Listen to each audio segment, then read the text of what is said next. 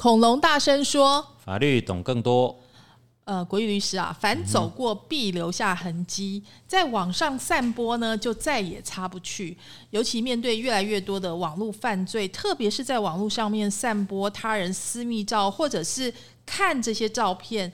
到底有没有刑责？我们今天呢，恐龙大声说就要来探讨这些问题哦。我想第一个新闻，大家印象最深刻的就是最近艺人谢欣哈，他。爆出他有大量的性感照外流哈？为什么呢？是因为他真的本身他就是要去拍写真集啦。其实呢，就是呃，但是他并没有同意这这些没有修片的照片呢是被窃取，然后就是在网络上就流传开来哈。那所以他他就说他非常难过，因为他觉得这些照片还很丑啊。好，当然这些照片看起来是上空的，不过谢欣有解释，他是有做这个防护措施的，所以你们看到的点不是真正的点啦，哈。但是我们就先从谢欣的这个照片外流来讨论起，哈，就是因为我们都知道说现在这个网络社会呢，就是凡走过必留下痕迹嘛，哈，你只要有这些裸照啊或者这些私密照呢上传，你可能是上传到一个网络空间，骇客都有可能破解。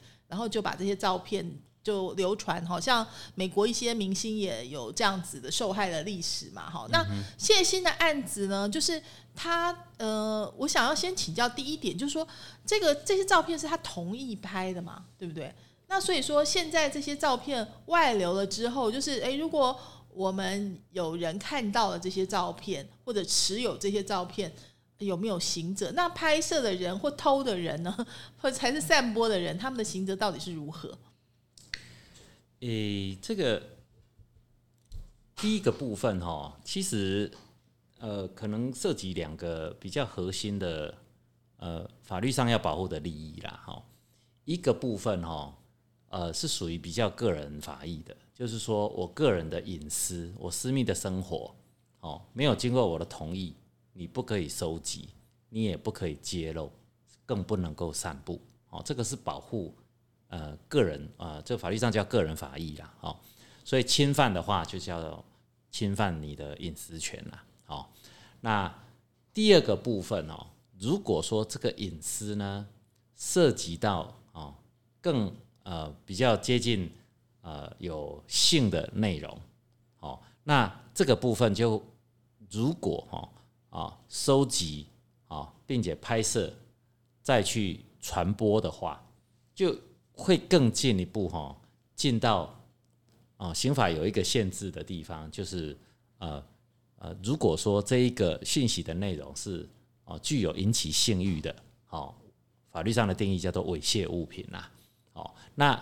啊去散布这个猥亵物品，则有一个善良风俗。可能被侵害的社会法益存在哦，那这个就比较接近是妨害风化的罪在处罚的范围啦。所以当这两个同时都存在的时候，可能呢这两套法律都会进来制裁这样的行为。是，所以说从谢欣的这个好像有两千八百多张的这个外流的照片哈，那当然他的摄影师也说，哎，他同意，所以他拍摄嘛。可是。呃，到底是谁窃取了他这些照片在外传，那就不知道。所以现在拍摄的摄影师他应该是没有法律责任，对不对？因为是谢欣同意的嘛。对。那是谁把他偷走去散播的？这个人是不是有罪？就是有刑责的问题。当然，散播未经谢欣的同意，也未经那个持有的摄影师的同意，然后他得到这些呃资料照片，他未经同意。去揭露、去散布，哦，他最起码哦就违反谢欣的意愿嘛，那这应该是属于谢欣的个人资讯，那未经许可去传播、去使用，基本上就是侵害他的隐私权嘛，就是妨碍秘密。哦，那如果说这个资讯的内容又有性的意涵在里头，哦，法律上叫做会引起性欲的照片啊、影片，哦，那。如果说去广播的话，哦，就也会有妨害风化的这个散播猥亵物品的刑事责任。是，所以这个法律问题哈，就是它是刑法第两百三十五条，就是刑法散布猥亵物哈。第一项呢是说散布。播送或者贩卖猥亵的文字、图画、声音、影像或其他物品，或公然陈列或以他法供人观览、听闻者，取呃处两年以下有期徒刑、拘役或者并科九万元以下的罚金。哈，然后第三项呢，说前两项之文字、图画、声音或影像之附着物及物品，不问属于犯人与否，没收之。好，所以这个就是那个谢欣的两。两千八百多张照片，如果他被偷窃了，然后又被散播的话，那个散播的人呢？呃，不管说他只是散播，还是说他是真的有贩卖。那可以处两年以下的有期徒刑，然后并科九万元以下的罚金。好，那这些照片物品都要没收。好，这是那个如果是就说散播猥亵物的话，那另外一个是刚刚国律师讲到的刑法妨害秘密跟妨害电脑使用的话，那妨害秘密的话是刑法第三百一十八条之。一好，就是无故泄露因利用电脑或其他相关设备知悉或持有他人之秘密者，处两年以下有期徒刑、拘役或一万五千元以下的罚金。哈，然后妨碍电脑使用呢，是刑法第三百五十八条，无故输入他人账号密码，破解使用电脑保护措施或利用电脑系统的漏洞而入侵他人之电脑或其相关设备者，处三年以下有期徒刑、拘役。或并科三十万元以下的罚金，哈，那诶，感觉上这这些呃刑责，哈，我先请教规律师，他是可以呃连续罚吗？就是呃，比如说诶，包括猥亵，包括妨碍秘密，包括骇客入侵电脑，就是不是两年、两年跟三年嘛？是可以加起来的吗？可以加起来，嗯，他当然现在就是都是一罪一罚啦。不过基本上哈，妨害秘密。在刑事的制裁体系里头，它并不是一个法益侵害很大的，对对对，不会被认为说这是一个很严重的侵害，因为一般来说哈，这个这个是核心是隐私权嘛，哦，就是呃我私密的活动、私密的生活不希望被揭露，哦，这个部分哦，所以传统这个刑事责任的课课责上哦，呃，就是处罚并。不很严重了哈，是，但是随着网络时代的到来嘛哈，然后再加上嗯，可能这些拍摄的工具的容易取得啦，所以现在这些隐私的内容，往往啊最会引起大家好奇或呃有商业商业动机的呢，通常都是跟性有关的的这个偷拍啦哈。的这些讯息，因为它变成有商业上的利益哈，就会促使很多人去做这些行为。那所以如果还停留在过往哈，只是就侵害隐私的方式，这种比较轻微的，哦，这种制裁体系哈，显然大家好像会觉得，哎，那这个犯罪的成本太过轻微，容易，对，所以才呃陆续会有一些修法的方向跑出来啦。哦，那甚至在法务部的修法方向，好像现在提出来的哈，它妨碍秘密的内涵哈，如果是涉及性的隐私哈，它都有加重处罚的规范。那如果又是透过电脑啊或这种这种偷拍设备去侵犯的话哦，都有特别比较重的刑事责任。但是现在都还在修法阶段，这个可能是因应网络时代啦，还有像这种针孔摄影机的发展啦，哦。那几乎变成人人都是可能成为被害者啊！哦，那我我想这个这个修法方向是对的啦。嗯对，我们其实知道这个草案呢，呃，是去年十一月才这个出炉的嘛。哈，那不晓得修法的速度会多快？一般来讲，我们的经验的话，大概要快也可以很快，是不是？对，这个就是变成呃。掌握权力的人，他自己有没有成为 有没有同理到感受到受害？那去年很很著名的新闻嘛，就是呃，现在有一种低费可对对这种影像的换脸的变脸的软体，对对。那如果说呃这种技术成熟之后呢，那几乎呃人人自危啊哈。那所以当这个受害者，包括连总统都有可能成为加害呃加害的被害者的时候。我想这个修法的速度就会很快，所以那我们可能就要讲一下那个妨碍秘密罪的修法的情形哈。那它的这个呃怎么个修正法，大家来聊一下哈。第一个是加重处罚。窃录性影音罪，哈，就是修正刑法第三百一十五条之一的规定，增列窃录的内容为他人之性影音，予以加重处罚规定，哈。如果有窃录性影音的行为，最重可以处四年六个月的有期徒刑；如果散布的话呢，就是最重可以处五年有期徒刑。哎，就是哦，呃，旧的那个法大家应该有看到嘛，哈，就是说如果他也他也不管你。那个愿不愿意呀？是不是哈？就直接，如果你有切入的话，哈，切入应该切入应该算是不愿意啊。对，就是违反。也许哈，从事这些性活动的人并没有违反意愿，对，但是他并不同意被你录下这个过程。对，那我想这个其实这举事都已经陆续在发生这些，对哦，侵害啊隐私，而且。更让人不堪的是说，这些隐私如果涉及性的内容，哈，这个都会让当事人更加更加痛苦啊，哈。那这个就很有名的这个韩国的 N 号房的社会事件，哈，后来也呃也延烧的非常的非常的大嘛，哈。那韩国他们的司法体系，哈，也很深刻去讨论哦，到底怎么会哦，从一个哈呃，通常只是一个网络上的交友。哦的一种方法哈，竟然哈会发展成哦哦接近哈，就是违反意愿去性侵啊，甚至有暴力的这一个商业的目的的这些啊组织型的犯罪行为。是我说一下 N 号房好了，就是说可能一般的这个听众可能不理解说 N 号 N 号房的这个恶行有多重大哈，其实呢，它是一个组织犯罪。而且他其实这个主嫌，他看起来就像是一个普通的这个大学生的样子哈。那可是呢，他却大家过去会以为说，哎，我人在网络前面又没有跟你实际见面，应该不不容易对我造成什么伤害。但是他们是很容易哦，因为他们会用各种手法去窃取这个女女生的这个隐私的资料，然后呢，窃取了资料之后，再用这些私密的这些资讯来要挟这个女生说，你必须。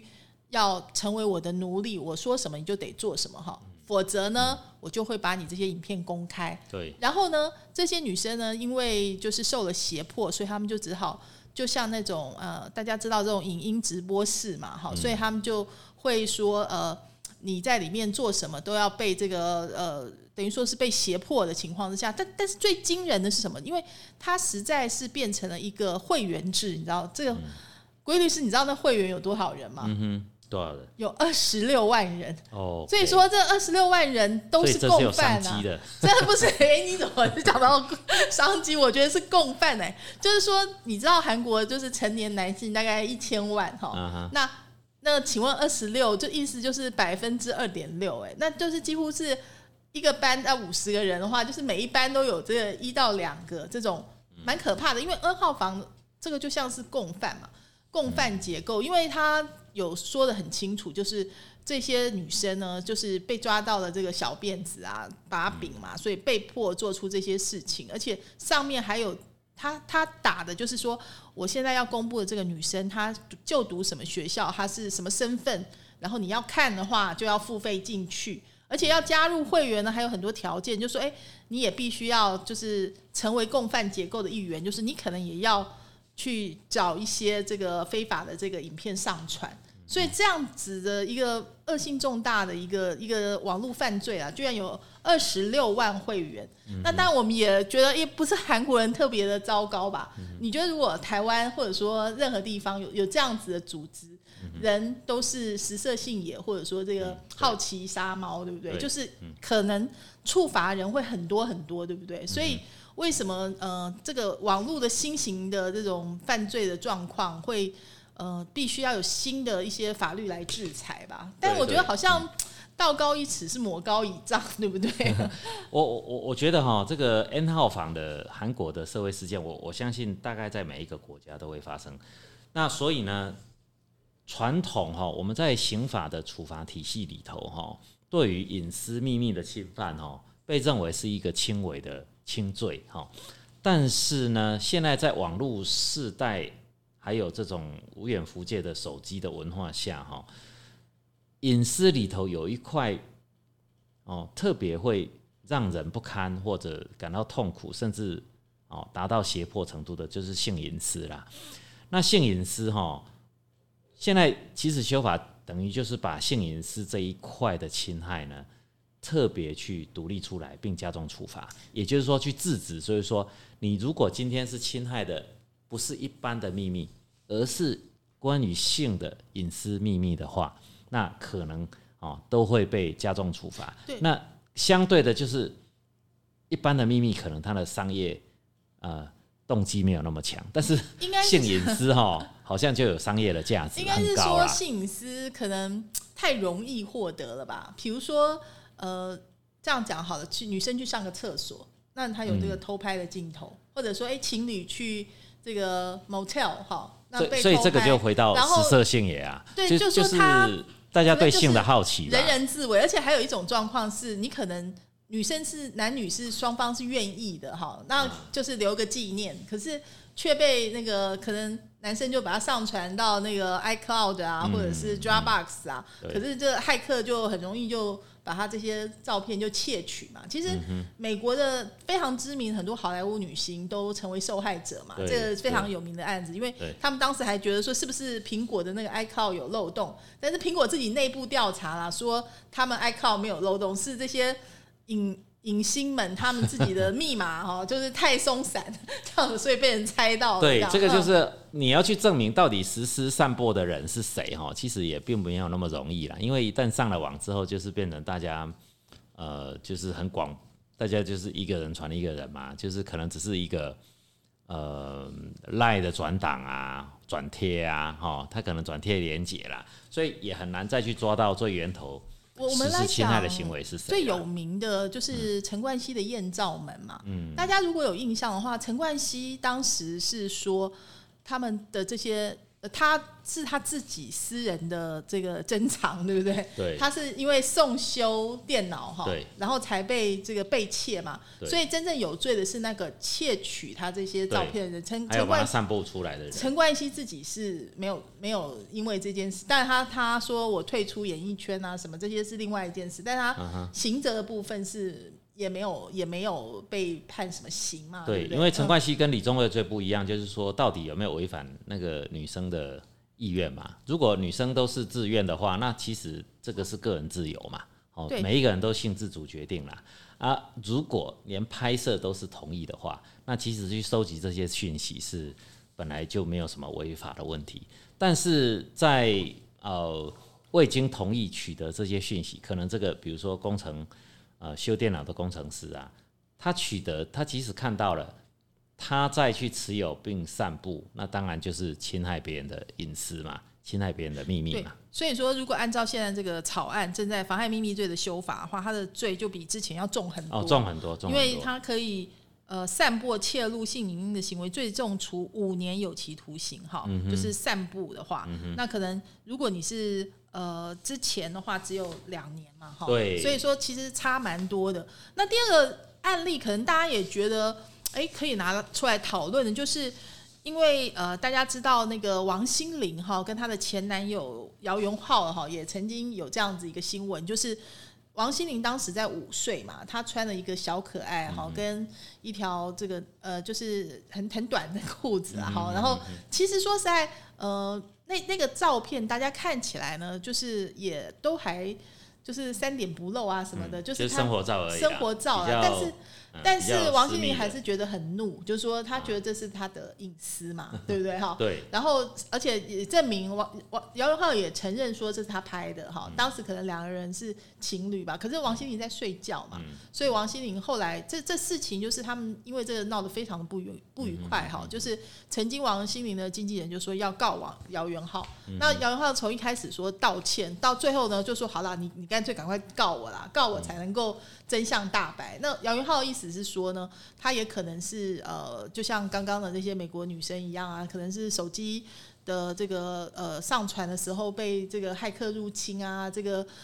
呃他说这个散播的源头是在中国大陆啦，好，但是这个事情到最后，王心凌好像是没有告了哈，然后后续也没有后续，就是后来就是不了了之。但是我在想说，如果我们现在呃妨碍秘密罪的这个修法之后的话，那姚云浩的麻烦可能更大，对不对？因为他是王心凌是在睡觉的情况之下嘛，所以他他确实是不知道这样子，所以就可以说是违法违反他的意愿。对，那这个就会涉及他收集的这个资讯内容到底是不是已经进到性隐私的保护核心呐、哦，那如果是进到性隐私，就都会被加重处罚。那如果他散布又有盈利的意图，比如说哦，比如说刚刚讲到了，你偷拍人家上厕所，然后呢是卖到哦像 N 号房这样子哦，有有钱可以赚的哦，那呃现在修法之后的方向呢，都会加重去处罚啦。那为什么？因为性的资料就变成有利可图啦。哦，不管是 nobody 的还是名人的，大概都有很高的商业价值，因为大家就是喜欢看名人的私密活动嘛。对，那我们来看一下那个现在的法律，就是刑法的妨害秘密罪，其实就是偷拍的意思啊。好，我们看一下它是怎么规定的。条文是说，哈，有下列行为之一者，处三年以下有期徒刑、拘役或三十万元以下的罚金。第一呢，就是无故利用工具或设备窥视、窃听他人非公开之活动、言论、谈话或身体隐私部位者。哎，这还蛮严重的耶。嗯，就是他还没有说这个刚刚说什么三点不漏啊什么对没有哎、就是反正就是非公开的活动、言论、谈话。嗯，哎，这这个记者们可能要小心哈，你不能随便拿东西录人家哦，这个这个罪有点重哎，是三年以下有期徒刑、拘役或三十万元以下罚金哈。二，嗯无故以录音、照相、录影或电磁记录窃录他人非公开之活动、言论、谈话或身体隐私部位者。所以，我们到底要如何认定刑法第三百一十五条之一哈，就是妨害秘密罪的非公开活动呢？规律师，非公开活动就等于是呃，比如说是私人的对话啦，哈，私人的这个关起门来的进行的这一些，我我们都认为是隐私的核心资讯嘛，哦，那所谓无故啊，就是说，假设你并不是这个活动的参与者，那你就去收集人家非公开的这一些讯息，大概基本上都会进到这个哦，呃，所以像征信业者啊，其实基本上都会踩到这一条线，哦，但是因为他的刑事责任并不高，再加上呢，这个必须要提告，因为基本上侵害隐私是啊、个人人格权的一部分，好、那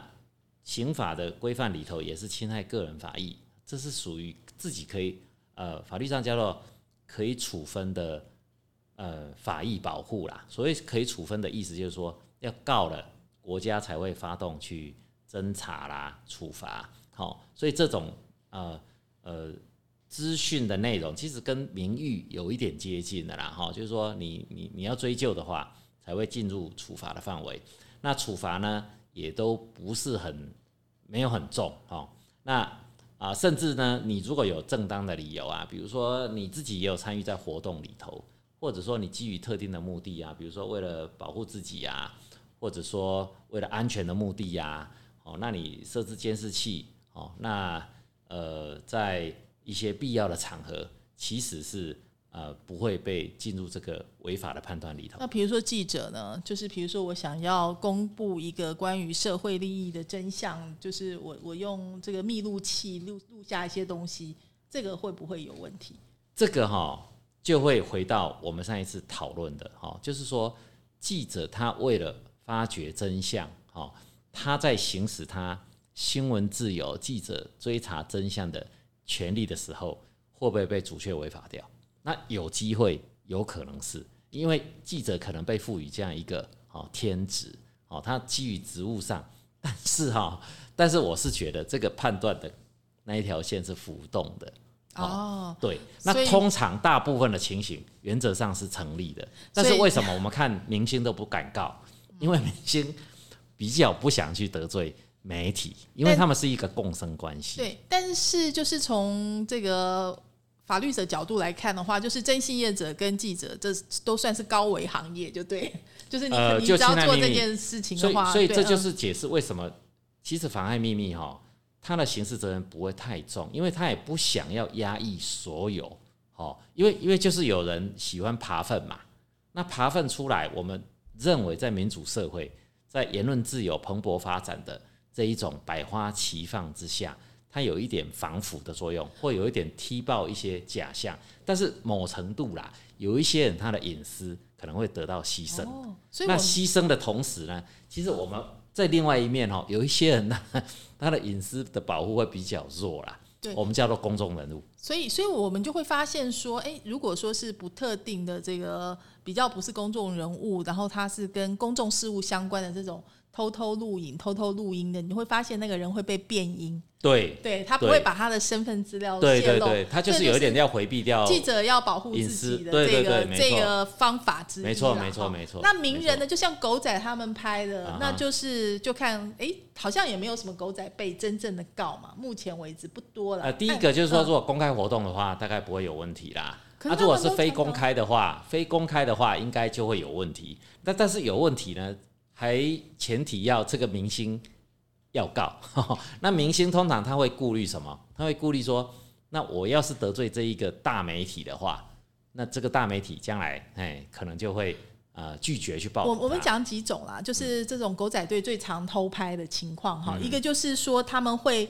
呃，用那个大炮对着那个明星的这个房子的 窗户嘛，哈、那有之前明星比较没有那个意识，他不觉得哎、诶这大炮可以拍的那么清楚那么远哦，你就会看到、哇，这个玻璃窗里面两个人在拥吻啊什么的，这都清清楚楚的。那这种，因为他也是在房间里面啊，这算不算是妨碍这一？定是妨碍秘密了啦。可是 可是好像也没什么人被告啊，就我目前我觉得，，嗯，因为这个是要告了之后才会开始，有责任哦。是对，大部分都是明星，他觉得，哎、嗯反正这也是一种曝光，或者说他觉得这个侵害只是拥吻，但是你如果拍到他的性隐私，可能他就不会接受了啦。好。那或者说，诶，有有的狗仔他会就是潜伏，就是跟到电梯里面嗯啊、或者是到这个这个大明星家门口啊，这种、我们就也看到最近的社会新闻也有嗯对，这样没有到家里面，但是是在大厦的这个门厅里面呢、和和门厅外面的话，是不是有差别？就是发现秘密，还是这也呃，是如果在？公开环境的话，嗯应该都不会有问题啦。对那但是最近有通过那个什么跟骚法，嗯哦，看有没有到达骚扰的程度啦。哦是。哦，否则基本上，可是新闻记者他通常又有一个特别的责任呐、就是说他如果有公共利益的目的的话，对。哦，又会被特别考量。哦，所以这还要看收集的人是谁，他收集的目的是什么。所以他这边是无故啦，就是说哦无故的话，你没事，或者说你纯粹只是粉丝，那你为了个人的目的，甚至是盈利的目的，私生饭就不对对对对，这样大概都会通不过法律的审查，大概就会负起责任啦。那相对的，如果你的身份是公众人物，或者说你的行为涉及公共的 issue 的话，这个部分你的隐私权可能某程度会必须要让步啦。哦，某程度人家去追查这个内容呢，可能会被宽容的风险是存在的。不过，就像刚刚国玉律师说，它中间仍然有一条浮动的线呐、对，有一个可能浮动的线，就是大家以后越来越有这个关于妨害秘密啊这种这种呃法律观念的话，也许我们就会常常看到这样子的官司出现了。哈但，是再怎么样可以探人家的内涵，但是进到性的隐私，可能都是被不允许的啦。对，那我们就要来谈一下哈，就是因为刚刚讲什么是身体的隐私部位，我们以王心凌的那个事件哈，因为说实在的，大家会觉得好像还好，你知道尺度还好，但是这个法律不是这样说的，法律是说什么是身体隐私部位呢？是指个人主观上不欲为他人所得看见之身体部位，好。所以他并没有说什么，哎、就像过去那个日本 A 片说的马赛克是第三点不漏，要好好啊不是这样子的，他是说只要个人主观上不想要被他人看见呢，就是身体隐私部位哈。那所以说呢，客观上呢，必就其不欲为他人看见这身体部位，业已采取合宜、通常隐蔽之服装或装饰等防护措施而言，然身体隐私部位就属一不确定之法律概念，因人、因时、因地、因国情，或有不同的解读空间。除斟酌个人感情外，更应参酌我国社会之一般观点。哈，尚非可全凭个人主观认知意思，否则呢，即新罪刑法定主义及刑法迁移思想有违。哈，哎，这这讲起来有一点拗口，所以要请规律师讲解一下。那这一段的意思是什么？嗯。因为哈，你处罚的那个呃资讯的内容哈，呃，过往哈，我们为什么会说三点漏不漏哈？因为以前判断的标准是在于说，呃，会不会啊让人产生性欲，就是说猥亵的判断哈。所以从比较早期的，就是说呃三点不漏哦，到比如说我们说日本那片，日本的标准是说哦第三点哦要马赛克哦那个。考量的点是猥不猥亵，就是说，呃，会不会啊造成呃社会风化的侵害？那个是比较接近是社会的共通的利益啦，哈，就是社会法益啦，哈。但是当进到个人隐私的保护的时候，其实就不仅止于说，比如说揭露呃性器官啊，或揭露这个你的性性征啊，可能包括比如说你拍大腿，好。甚至呃，比如说你认为哦，呃，我个人不希望哈揭露在对对对对对上厕所的某个角度。比如说王心凌，她觉得我是一个女偶像明星啊，你怎么可以把我这个穿着穿睡衣的时候啊，这个小可爱这样子？对，这个都包括在饮食里头。对，说不定哎，我是一个这个很有。形象的大明星或者说大政治人物，你穿着我只有一条内裤跑来跑去这样子，对，就我就觉得这样就已经侵害隐私了。这样就侵害隐私，这当然是当然。你说那个猥亵物品，其实好像法律上有所谓的硬蕊跟软蕊，对不对？对，要不要解释一下什么是硬蕊，什么是软蕊？哈，嗯，对，这个早期啊，呃，关于猥亵物品的判断哦，就是说这个其实是呃，应该是刑法哈在。妨害风化的罪章里头，在判断就是说，你去贩卖啊，呃，这个我们说 A 片呐，啊，或者说呃煽情的哈，比较情色的这一些呃这一些呃媒体呀，哈，或者影片啊或照片哈，到底可不可以去贩卖，可不可以去散布啊？早期是都不可以嘛？早期就只有一个抽象的标准，就是说你这这一个东西会不会引起性欲啦？哦，那但是但慢慢的啊，社会开放嘛，那比如说像西方电影都分级嘛，哦，那也不见得就是说哦有性的资讯，其实你说呃食色性也嘛，哈，要不就是要赚钱，要不就是要引起大家的这个性的需求，哈，在商业上都有它的。呃，诱因存在嘛，哈，所以完全去禁绝呢，那就是禁欲的社会，那根本就是啊不切实际的嘛，哈。所以事实上，哈，西方的呃这个文明的进展，哈，你不太可能那么伪善的完全禁绝这些讯息的流通，那更遑论哈艺术创作，哈，那有这个天花板在，哈，那也是。啊，这是所有创作者都尝试要去突破的嘛。那我们的大法官呢，也有跟上时代的潮流啦。所以呢，早期是只要露到性器官啊，露到啊这个这个这个性征，比如说啊女生的胸部，大概就都会进到猥亵的判断。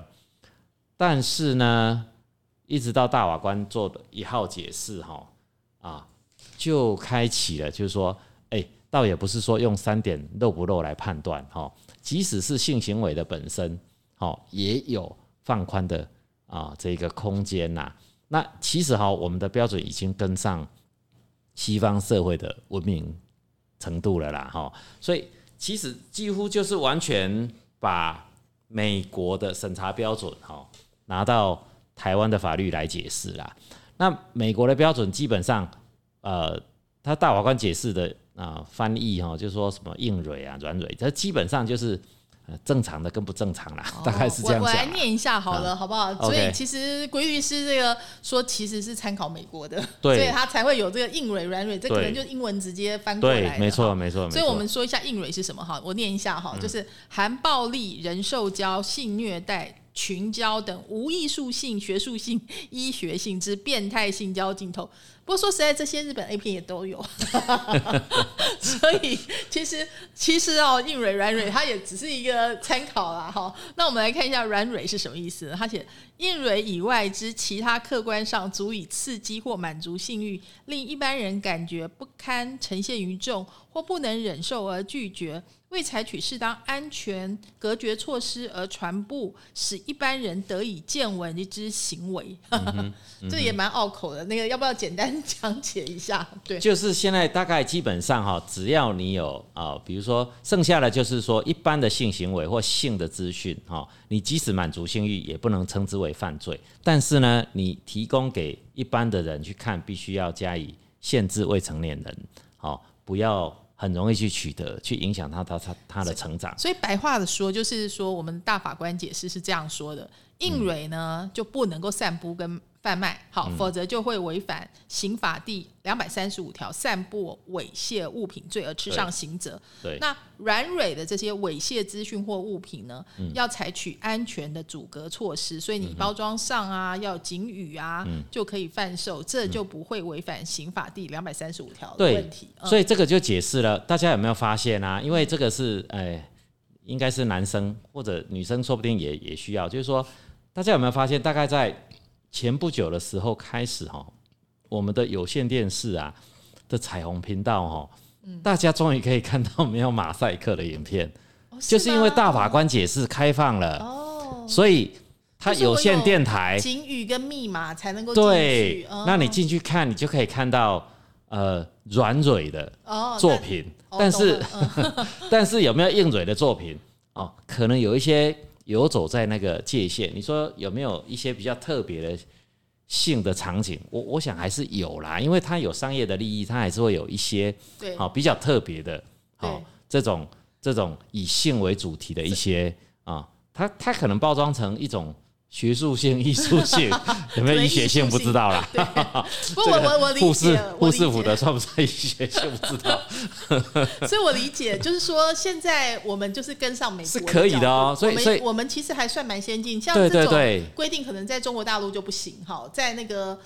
阿拉伯世界就更不行，都不行，都不行。所以这个是立法立法层次嘛。那大法官等于呃解构了我们这个呃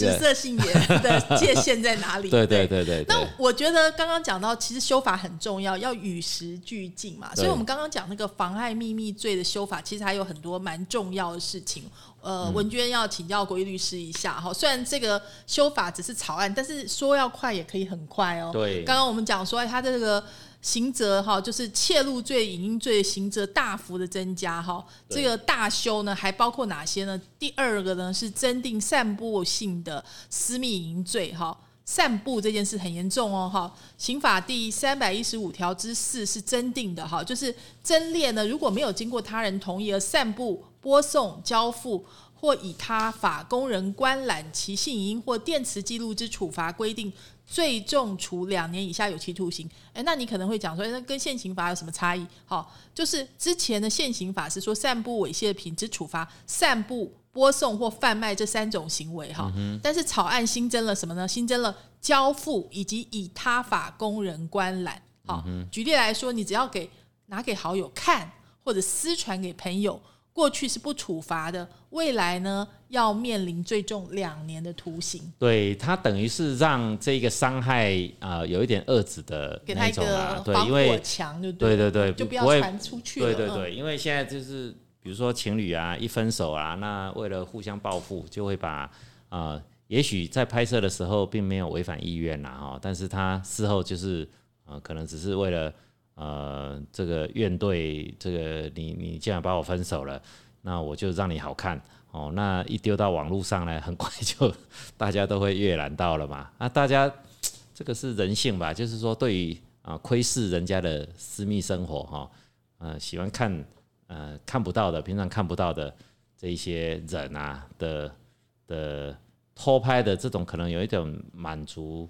啊、偷窥欲吧，哦，批评他嘛，对不对？这本来就是有一种人就是喜欢看人家啊、看不到的东西哈、但但是的一种。它还是一个告诉乃论，对不对？对对对对，对那我们用因为的例子都是隐私权嘛，我们用个例子好，也是韩国很有名的例子，就是那个胜利的夜店，你知道有一个叫做老司机群主哈，就是里面全部都是韩流的明星哦，就是相当有名，在台湾都开演唱会这种偶像明星哦，他们就是那个在夜店里面呢，就有点像把女生迷昏了之后，然后呢，就这个呃，在女生无意识的时候把它拍下来。那拍下来以后呢，就是这个老司机群主呢，就会在里面对这些这个女生呢评头论足的哈，然后呢还这这一群臭男生嘛，就是呃就就说，哎、我我怎么样来呃把这女生怎么样怎么样哈，就是大家彼此就取乐哈，那。就是说，这一条罪应该就是针对这样的情况哈。对，所以说，哎、对你除了这个只是过去你只是给人看或者私传的话，对哎，未来这这这个罪就是呃最重是处两年的徒刑。好对对，这这就是我们现在正在大修的这个妨害秘密的草案。好，那还有第三项呢，增定制作或散布他人不实性影音罪，这就是 deepfake 嘛，对对不对？对就是呃刑法第三百一十五条之五增定哈，就是意图散布而以电脑合成或其他科技方法制作关于他人不实之性影音或其电磁记录，以及散布。播送、交付或以他法供人观览之处罚规定，并增列印图盈利哦，只要你在外面卖的话 哈、哦，加重处罚规定。制作或散布不实性影音的情况呢，最重处五年以下有期徒刑；如果有意图盈利的盈利的情形，最重处七年以下有期徒刑。哎，这条罪是比刚刚所有的罪都重哎。对，因为这蔡总统也被侵害了。这个在传统哦，因为事实上哦，你把名人的脸啊，哦，把它合成到一个，比如说一个正常的拍摄的性行为的这一些主角上头，其实没有侵害到 这个被贴的那个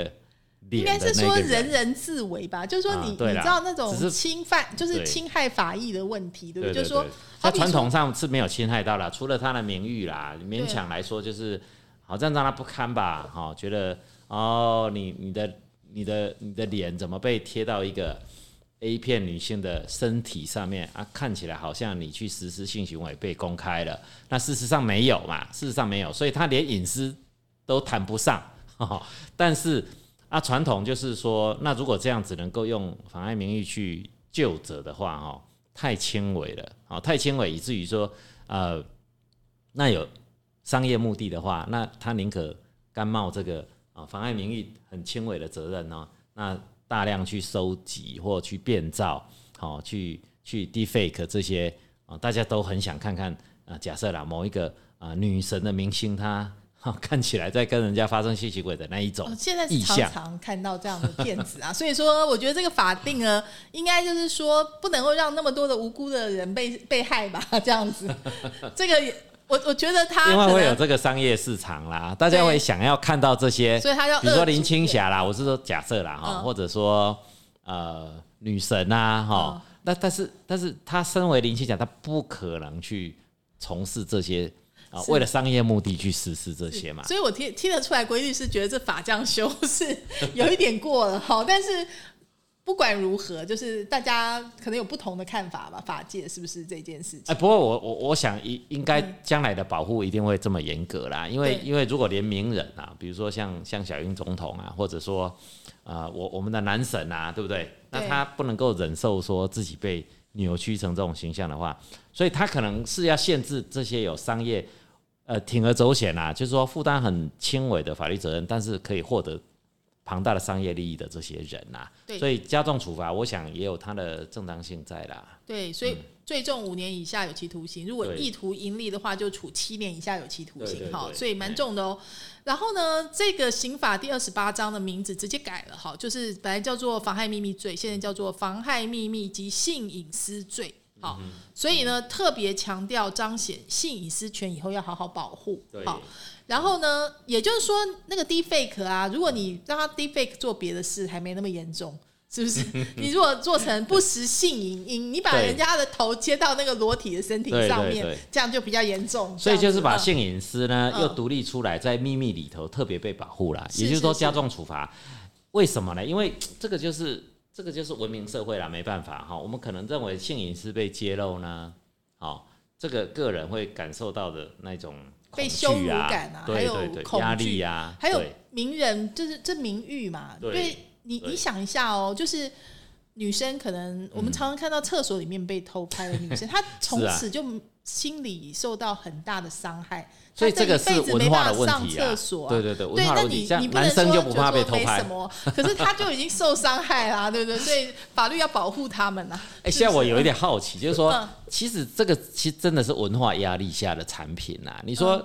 好像就没有人在偷拍男生的哦，也有啊，就是之前的什么四大天王啊，这些也是有把哦头接啊，也也有啊。但是我的意思哦，那也许也是啦，那也是性隐私啦，是是那我们来讲哈，其实它还有一条哈，就是真定制作或散布他人不实活动、言论、谈话、淫罪。诶，现在这个科技真的很厉害耶，就是他们可以诶，像那个奥巴马没有说过那些话，或者说他完全就所以不是性隐私的也不可以，也不可以去 create 是一个不实的，所以你看哦，现在呃，在刑法的第三十六章妨害电脑使用罪章增订第三百六十二条之一修正草案，也就是说，增列意图散布而以电脑合成或其他科技方法制作关于他人不实之活动言论、谈话之影音或其电磁记录，以及散布、播送、交付。或以他法供人观览之处罚规定，并且增列意图盈利之加重处罚规定，本罪呢为以电脑合成或其他科技方法制作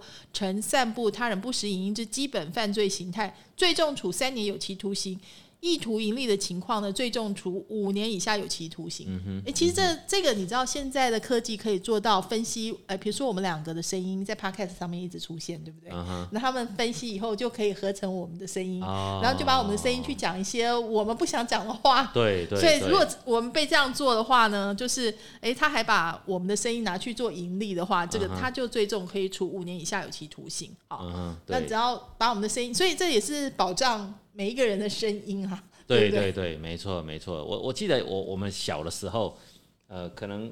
呃文娟也是我们这个年代啦，是是是老 Coco。我 记得以前有一个 有一个午午夜的节目哦，很有名啊，就是这个主持人的声音非常的有，李有，记准，对对对，嗯。他他这个非常有磁性，然后几乎我我们以前半夜念书哈，都要念念念念到他的节目开始播了，我就会觉得非常的哦，好像很有磁性的一个哈、这个不是应该还还在还在他他已经不都不在了，但已经过是大家都世了啦已经有印象，他那个华贵牌丝袜，对对对下完全透明。对对对，对所以所以这种声音哦，其实其实也也确实啦。你如果说这个这个可以让人家透过电子哈，或者说软体分析的方式哈，去去改变或扭曲，去创造出他没有做过的事情或是讲的话的话，那那确实也啊、他这一次他也不是放在名誉保护的罪章，也不是放在隐私保护的罪章，因为他根本就是创造出来的，就是哦妨害电脑使用对这样，只是不晓得未来，啊。你知道有人很会那个模仿啊，就声音就可以模仿。那因为他不是用电脑，啊 也不是其他科技方法，是用人，不晓得可不可以？就是我有办法模仿出这个人讲话一样的声音。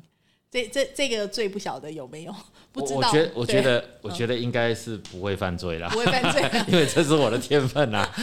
你说那他是科技那个柯文哲的那个那个谁，那个是那个呃郭子乾郭子乾对，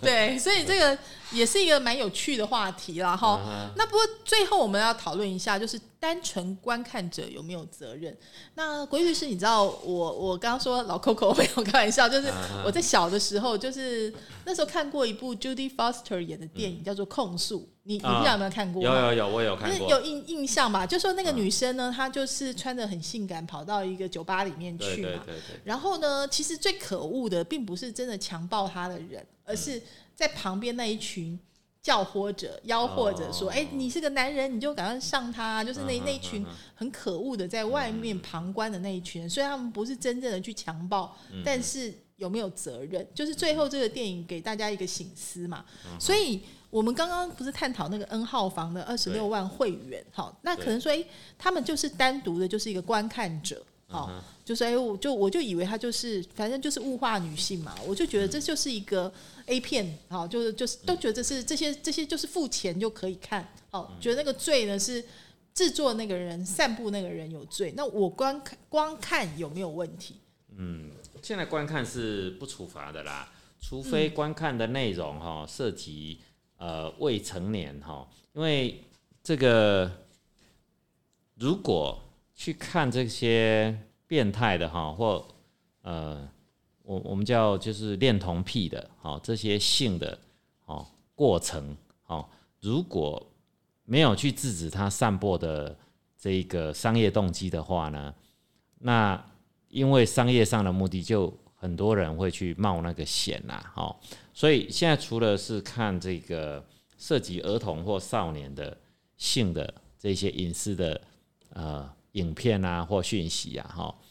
之外啊，其实看的本身哦是没有什么法律责任呐，好啊，这个可能呢，呃，也是执法上的困难呐，哦，就是说有时候你呃。光看呢，你你怎么样去？就是说我我即使存在电脑或存在手机，哦，那怎么去怎么去举证啊或调查？哦，所以光看的本身哦是呃基本上是还没有处罚到这么严格啦。如果如果连看都处罚的话，那真的是大家都要当小学生这样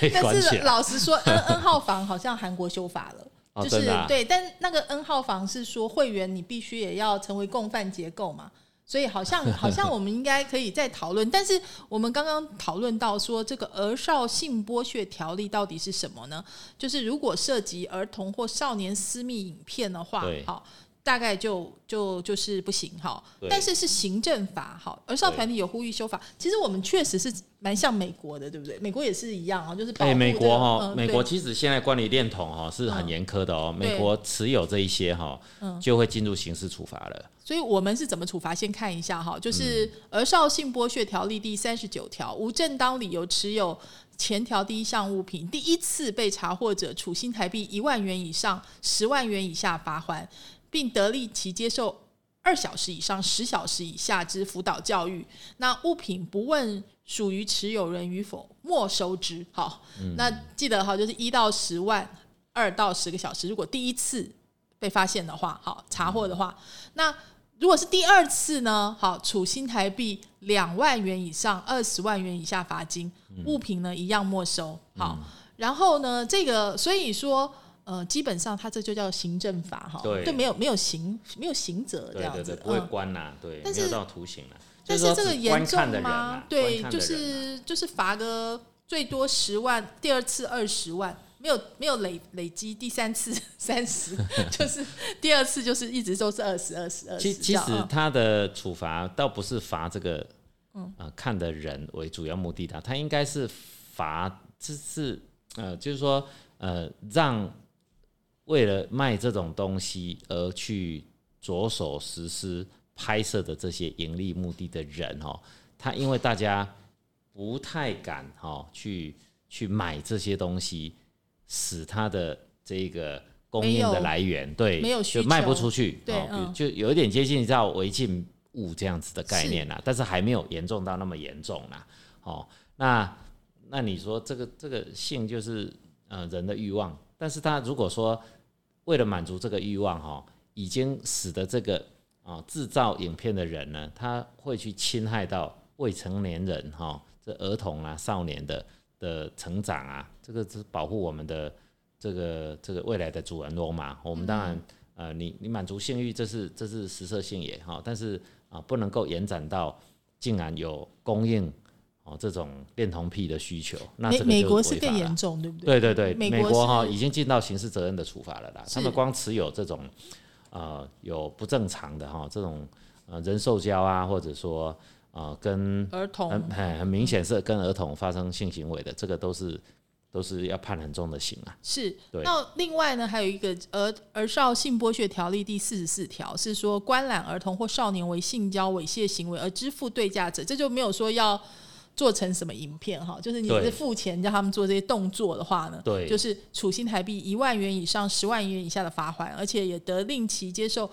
两小时以上十小时以下的辅导教育哈。对，那所以呢，就是今天我们讨论这么多哈，就是哎，真的发现。呃很多观念是随着时代的变迁在改变当中，而且感觉真的道高一尺，魔高一丈，你永远不知道接下来他们会想到什么什么方法来哈。就是以前从来没想到说，哎，deepfake 可以这么这么盛行哈，嗯然后你也没想到说这个呃，诶可以用电脑完全。其实现在已经不止声音了，可以你没做过这件事情，它可以影片就整整个还原出来，嗯就是用建模的方法。所以未来你真的不晓得什么是眼见为为凭啊，哦对，所以小王子说看得到的都不是重要的，因为看得到的可能都是眼睛业障中 都是假的，对，所以我们要消业障的话，法律现在是 就不要，相信眼睛看到的。就是要要更保护我们。谢谢今天国义律师啊带来这个精彩的恐龙大声说啊，也让我们知道网络上面散播他人这个私密照，或者呢你只是看这些照片，或者说这个新的法律的规定哈，这个刑责它的变化是怎么样？呃，大家如果呢对我们的节目有兴趣的话呢，欢迎哦，就是直接在这个 podcast 上面哦，都可以跟我们保持联系哦。我们下次还要讨论什么主题呢？一一定也是非常精彩的哈、我们下次呢要讨论的呢，就是 Netflix 上面哈，就是最近非常红的一部叫做《少年法庭》，因为我们知道，其实网络上面有很多这种。嗯，podcaster 啊，或者说 YouTuber 啊，他们都在讲这个事情，但是真正做过法官的呢，就是我们的国义律师哦，所以他最有资格来评论这件事情，所以大家期待哦，嗯我们下一集就是呃关于少年法庭的台湾版到底是如何，期待大家准时锁定收听哦。谢谢您，我们下次空中再会了，拜。拜拜。